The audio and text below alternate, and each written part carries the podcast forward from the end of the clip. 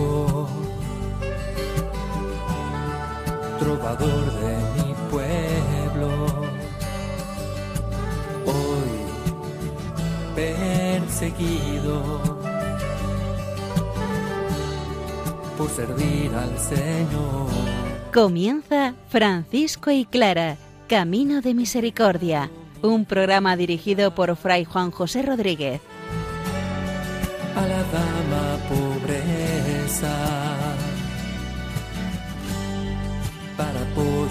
Estar más cerca de Dios. Yo, Clara, Un saludo fraterno de paz y bien, hermanos.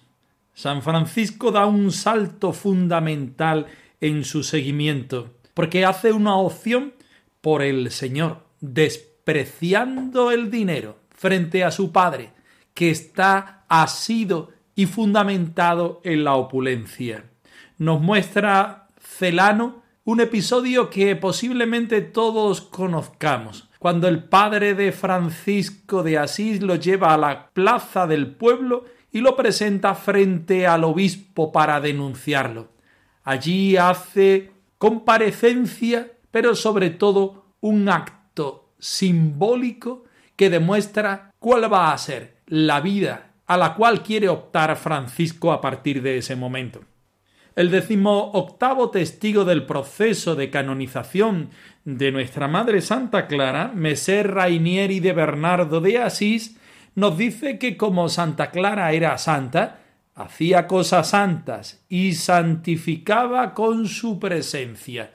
Termina hoy su relato, que nos sirve para también nosotros hacer esa opción por la santidad. Escuchemos la palabra del Señor que ella sea signo e invitación para que nosotros también vivamos y seamos palabra de Dios. Del Evangelio según San Mateo. No atesoréis en la tierra, donde la polilla y el orín corroen y donde los ladrones socavan y roban. Atesorad más bien en el cielo, donde ni la polilla ni el orín corroen, ni los ladrones socavan ni roban.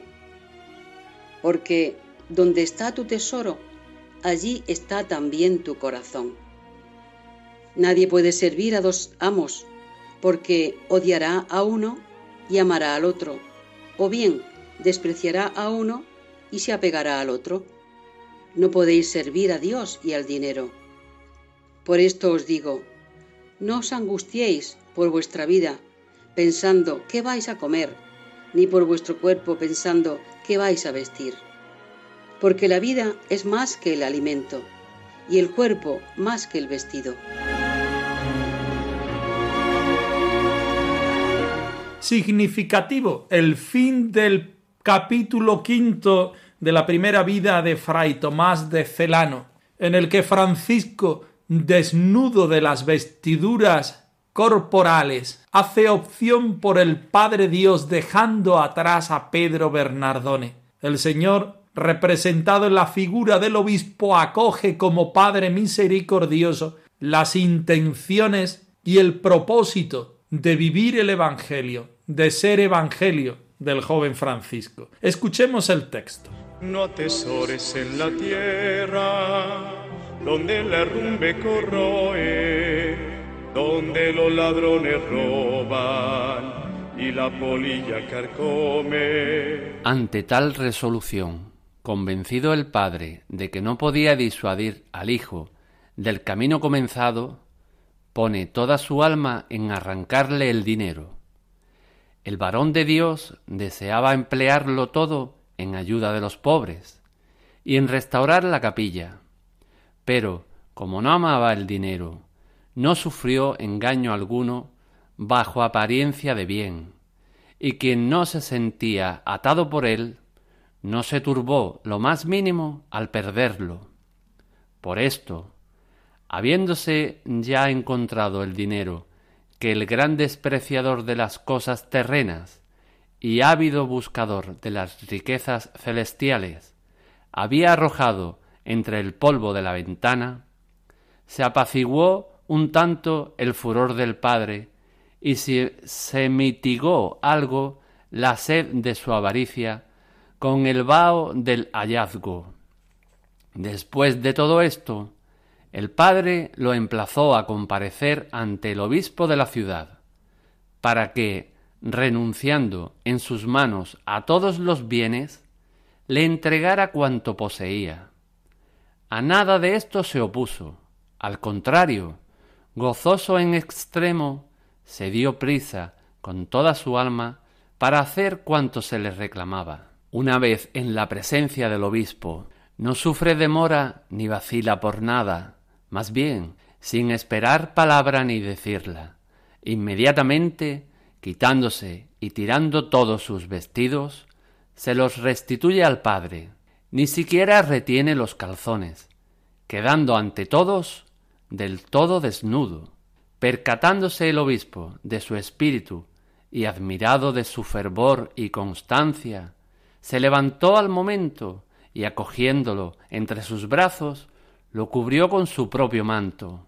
Comprendió claramente que se trataba de un designio divino, y que los hechos del varón de Dios, que había presenciado sus ojos, encerraban un misterio. Estas son las razones por las que en adelante será su protector, y animándolo y confortándolo, lo abrazó con entrañas de caridad. Helo ahí, ya desnudo, luchando con el desnudo, desechado cuanto es del mundo, sólo de la divina justicia se acuerda. Se esfuerza así por menospreciar su vida, abandonando todo cuidado de sí mismo, para que en este caminar peligroso se una a su pobreza la paz, y sólo la envoltura de la carne lo tenga separado entre tanto de la visión divina.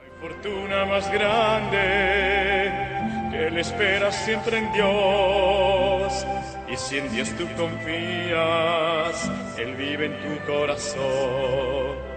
Pocas personas a lo largo de la historia de la Iglesia han entendido el Evangelio de forma tan literal como lo hace Francisco de Asís, en particular en las cosas del dinero.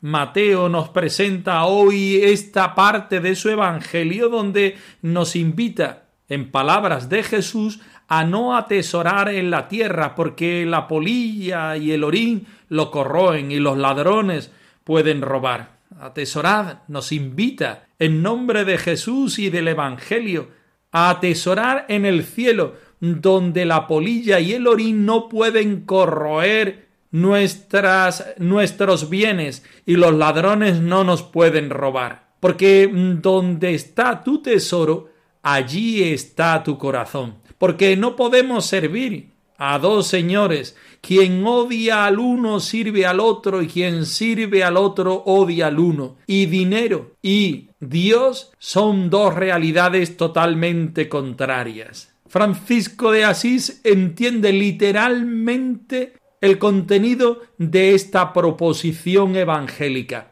y quiere hacerlo vida de forma radical. Quiere dar un paso adelante, podemos decir más que un paso, un salto en este aspecto, viviendo el Evangelio, despreciando el dinero, acogiéndose a la Iglesia y dejando a su familia atrás. No os angustiéis por vuestra vida, sigue diciendo Jesús en el Evangelio de San Mateo, pensando qué vais a comer, qué vais a beber, porque la vida es más que el alimento y el vestido. Así lo entendió de forma radical y casi de un tajo el joven Francisco de Asís, que imbuido por la voz de Jesucristo, en el Evangelio no puede ni quiere hacer otra cosa más que entregar su vida totalmente. Las fuerzas del mal representadas en la persona de su padre actúan en su contra.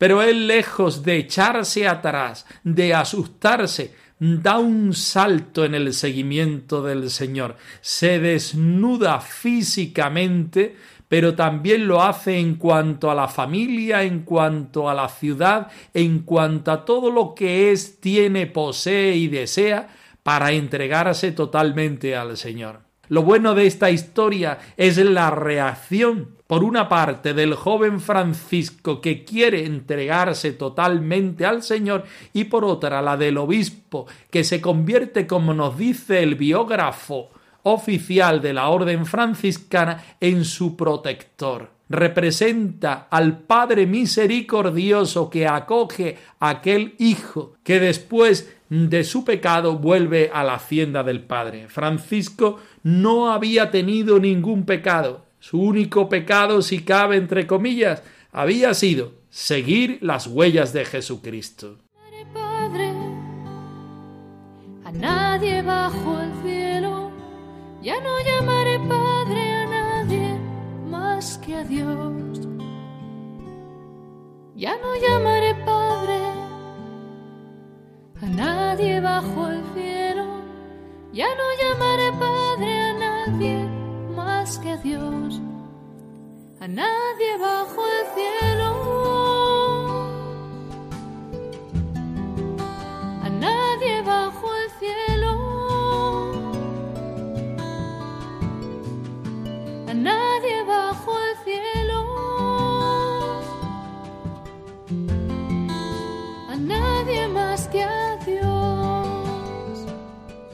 Y vamos a la lectura del texto, que nos dice que ante la tal resolución, convencido el padre que no podía disuadir a su hijo del empeño que él tenía de vivir el Evangelio, al menos pone toda la fuerza en conseguir su dinero. Francisco, por una parte, quería emplearlo en el bien de la Iglesia, pero viendo que el padre se empeñaba en recuperar el dinero y mucho más en asirse afectivamente al vil metal, Francisco lo deja ir, porque sabe que bien está ese dinero para ayudar a los pobres y a restaurar la capilla, pero eso puede herir la sensibilidad del seguimiento al Señor, como lo está haciendo con su padre. Entonces es preferible que la iglesia quede sin restaurar y los pobres sigan siendo pobres antes de sentirse herido por la vanidad, por la opulencia, por el deseo de atesorar. Dejemos por una parte a la Iglesia que siga siendo pobre,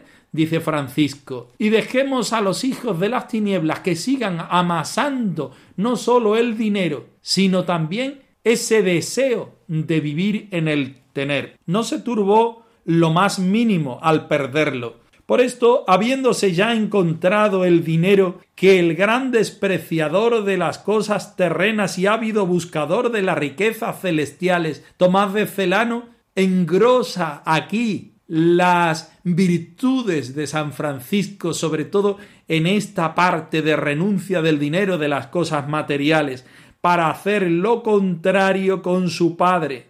Apaciguó un tanto el furor del padre, y se mitigó algo la sed de su avaricia con el vaho del hallazgo. El reino de Dios está siempre en contradicción con los hijos de las tinieblas. Y este relato biográfico que es para encontrarnos nosotros con nuestra propia historia, nos ayuda de una manera genial a contraponer los valores y los contravalores en el seguimiento del Señor. No podéis servir a dos señores, porque amaréis a uno y renunciaréis a otro. Aquí se ve claramente en la historia de San Francisco y tanto en la actitud también de su padre. La pobreza, la pobreza, no hay mayor tesoro que la pobreza que nos libra de ataduras y nos hace ricos de cordura. No hay mayor tesoro que la pobreza. No hay mayor tesoro que la pobreza.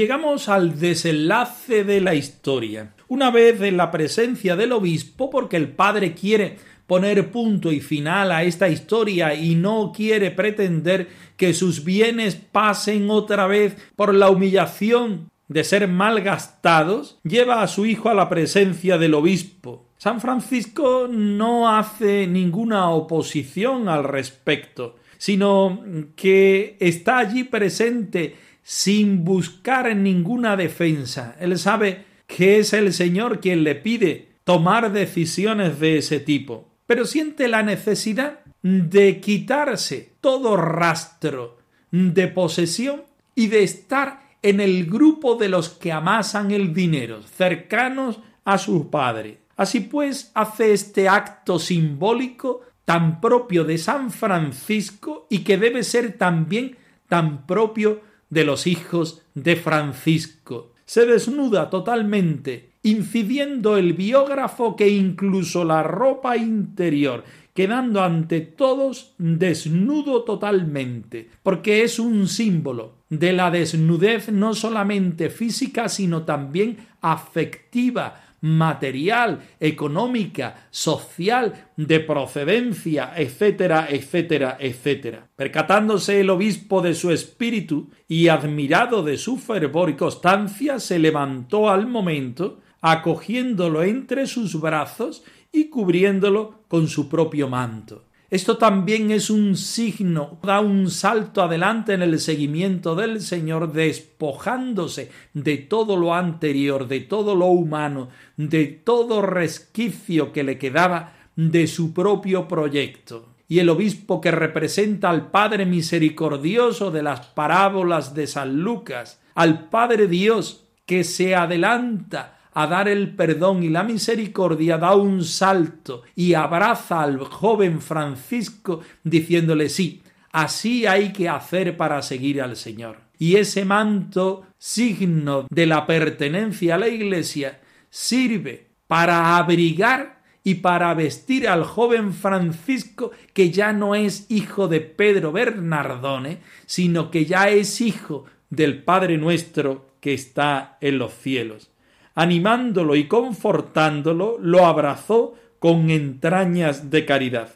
Aquí está Francisco desnudo de toda su historia anterior, de todo lo que humanamente hubiera deseado, y vestido con la vocación que el Señor le da en el seno de la Iglesia.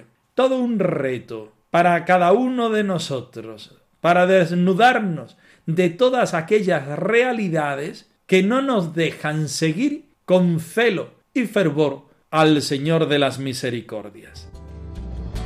Quiero vivir sin nada propio y sin nada se apropie de mí.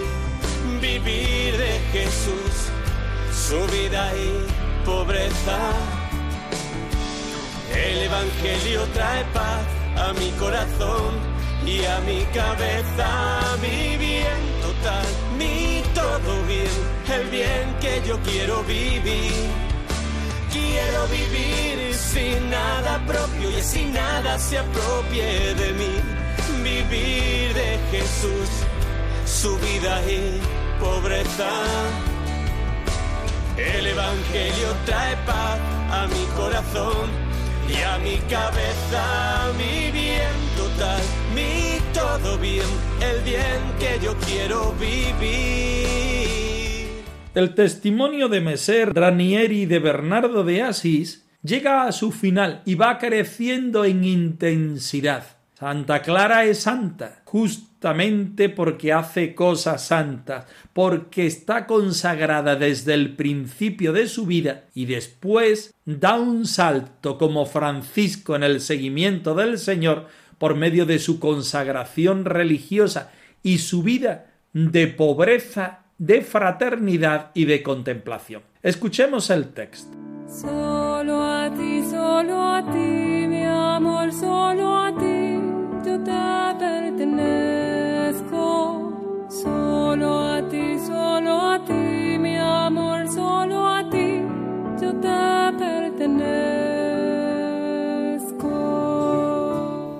Preguntado sobre qué buenas obras hacía, contestó que ayunaba.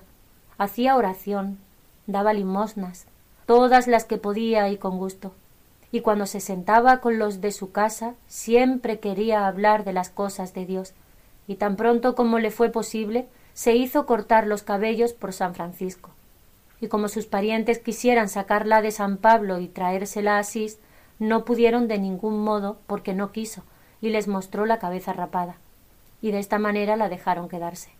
Y la dicha Madonna Clara fue de los más nobles linajes de la ciudad de Asís por ambas partes, tanto por su padre como por su madre. Preguntado sobre cómo sabía las dichas cosas, contestó que era público en toda la comarca. Dijo también el testigo que cuando Madonna Clara fue a residir al lugar de San Damián, como ella era santa, enseñó también a sus hijas a servir a Dios en santidad, tal como se ve hoy en ellas. Y todos los ciudadanos creen firmemente que por las oraciones y méritos de dicha Madonna Santa Clara fue protegido el monasterio y librada la ciudad de los enemigos. Preguntado sobre cuánto tiempo hacía que Santa Clara había entrado en religión, contestó que hacía más de cuarenta años. A ti.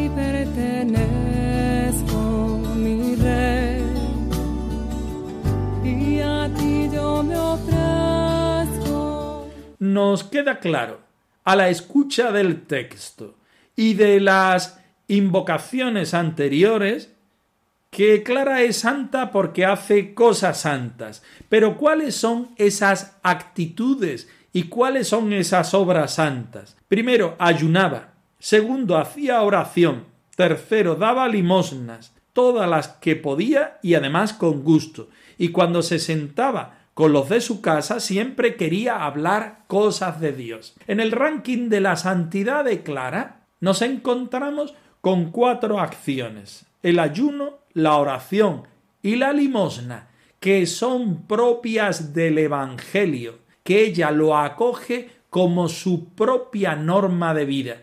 Y todo esto tiene una repercusión posterior, que cuando está en fraternidad, cuando está con el grupo humano, ella solamente quiere hablar de ese Dios que la enamora, que la consagra y que la transforma en una persona distinta. Ella quería cortar sus cabellos, es decir, quería consagrarse por completo como cosa y posesión del Señor. Y así lo hace por medio de nuestro Padre San Francisco. Como sus parientes querían que ella siguiera su vida noble, pretendían sacarla y arrancarla del lugar donde San Francisco la dejó, allá en San Pablo y traérsela nuevamente a la casa familiar. Pero ella le enseñó sus cabellos cortados. Hemos explicado en alguna otra ocasión que cuando una mujer cortaba sus cabellos, eso era en la Edad Media signo de consagración total al Señor. Ya pertenecía por completo al Señor por medio de la Iglesia y nadie podía hacer nada en contra de aquella persona, particularmente de aquella mujer, porque atentaba en contra de Dios y de la Iglesia. Eso le vale a Santa Clara para que sus parientes cercanos no la arranquen del lugar donde ella está viviendo consagrada al Señor, es decir, en la iglesia de San Pablo, y la vuelvan otra vez al hogar familiar. Santa Clara se sirve de esa tradición del medievo para poder seguir con libertad los pasos del Señor. Su cabeza está rapada para que el Señor habite en el corazón y en su vida. Clara fue una mujer noble por familia tanto de padre como de madre, pero fue mucho más noble porque ella fue esposa de nuestro Señor Jesucristo, primero de forma natural en su infancia y posteriormente por medio de su consagración como hermana pobre de Santa Clara. Todo esto era conocido por el testigo decimoctavo del proceso de canonización porque, como él nos dice, era una cosa pública en toda la comarca. Y todos los ciudadanos creían firmemente que por las oraciones y la consagración de Clara, la ciudad de Asís se vio muchas veces defendida y no sometida a ningún peligro. Por último dice que Santa Clara vivió esta realidad de consagración durante más de 40 años. También nosotros somos llamados por el Señor a vivir esta consagración bautismal en la vivencia de nuestras vocaciones particulares. Cada mañana es descubrir el sol que brilla en el cielo azul, el canto de un